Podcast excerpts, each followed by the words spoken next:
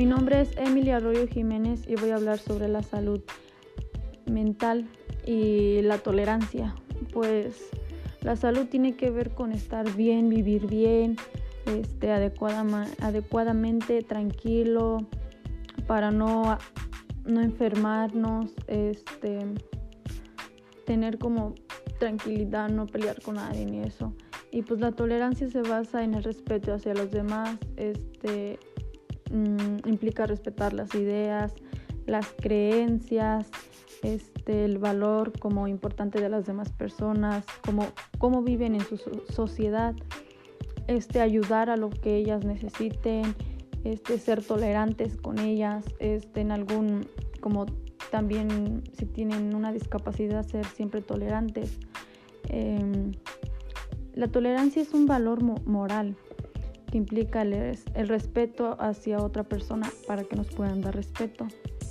Este, y también voy a hablar sobre la salud sexual y este es cuidando nuestro cuerpo como al tener como relaciones sexuales con otra persona siempre tenemos que ser conscientes eh, que las dos personas tienen que estar listas como estar de acuerdo lo que van a hacer no tiene nada que ser forzado este eh, es un estado también la salud sexual es un estado de bienestar físico y mental em, que requiere ser siempre positivo y respetuoso em, todo tiene que ser libre, libre, sin violencia ni nada, pero también siempre con, con cuidado todo. Y también voy a hablar sobre la salud física como el cuidado de la alimentación. Y pues la alimentación tiene que ser siempre saludable para que estemos bien, que tiene que aportar los alimentos como nutrientes esenciales para que la persona necesite mantenerse sana. Mm. También la alimentación afecta el rendimiento deportivo y la composición corporal, ya que permite preservar la salud. También siempre tenemos que ver lo que vamos a comer porque también hay trastornos que si estás como triste no, no te da hambre porque tienes diferentes tipos de emociones. O si estás, también hay ansiedad que te la pasas come y come mucho y pues también te puede dar una enfermedad. Pero siempre tienes que estar consciente de lo que vas a comer para que no te enfermes y siempre tienes que estar sano. Más que nada siempre tienes que estar bien de la salud mental para que y de la salud física siempre tienes que hacer como también tienes que hacer ejercicio, activación física, también voy a hablar de ese tema. Tienes que hacer ejercicio para que estés bien. Y ya voy a contar como una historia. Bueno, pues mm, como yo, si tengo una amiga que es muy tolerante con... Tiene un hermano ella que es discapacitado y que no puede caminar, pero ella es muy tolerante. A veces es intolerante cuando pues se le acaba la paciencia también, ¿verdad? Que pero ella lo ayuda mucho, este, siempre lo, lo acompaña, le ayuda en lo que necesite y también como uno siempre tiene que respetar las creencias de otras personas o como sus religiones, si es católica, si es o no, si creen en otras religiones o eso, siempre uno tiene que respetar. Mm, y como mi prima, este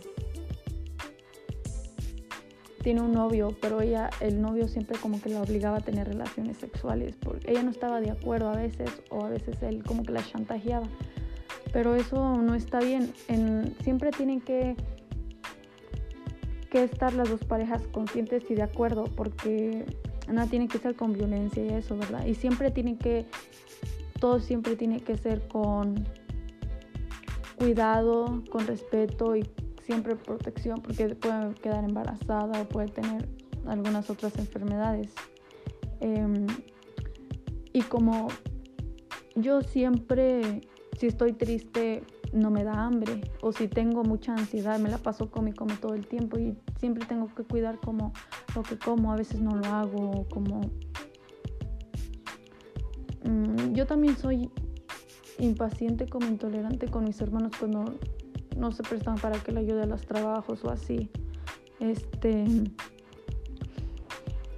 Pero siempre tengo que mirar lo que voy a comer, si es sano o no, para que yo esté bien físicamente, que no esté mal, que no esté enferma de ninguna, de ninguna.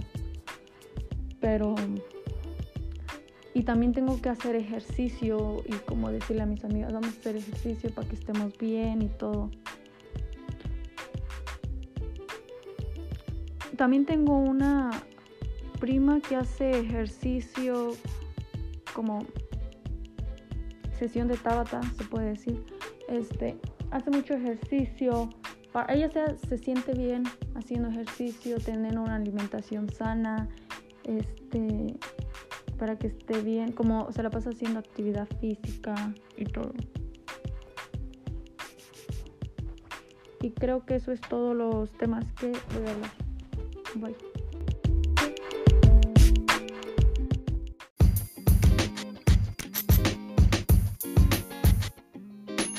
Nombre es Emilia Arroyo Jiménez y hablaré sobre el tema discapacidad visual, pues la discapacidad visual se define con base a la agudeza visual y el campo visual. Se habla de discapacidad visual cuando existe una disminución significativa a la agudeza visual, aún con el uso de lentes, o bien una disminución significativa del campo visual, pues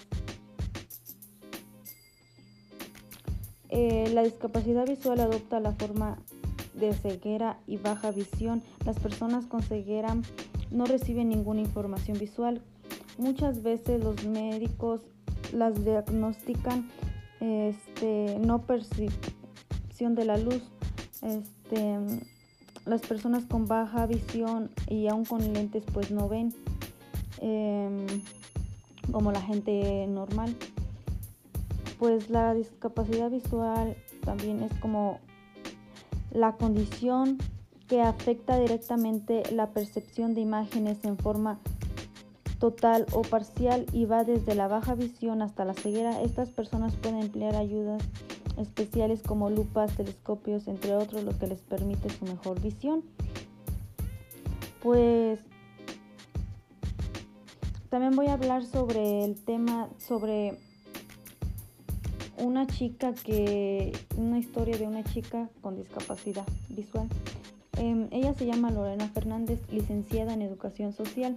Lorena Fernández este, tiene una discapacidad visual del 88% desde nacimiento. Es como si solo hubiese luces y sombras. Explica una joven que se sincera, siendo realista. Tengo menos opciones que otra gente para encontrar trabajo. Ni siquiera o si quisiera trabajar de camarera, por ejemplo, no podría, pero se abren otras puertas. Tenemos unas plazas reservadas y a las empresas les pagan un plus por contratar a gente con discapacidad. Por otra parte, considera que cada vez que, se que va consiguiendo más, ahora hay menos prejuicios que antes. No toda la gente es perfecta.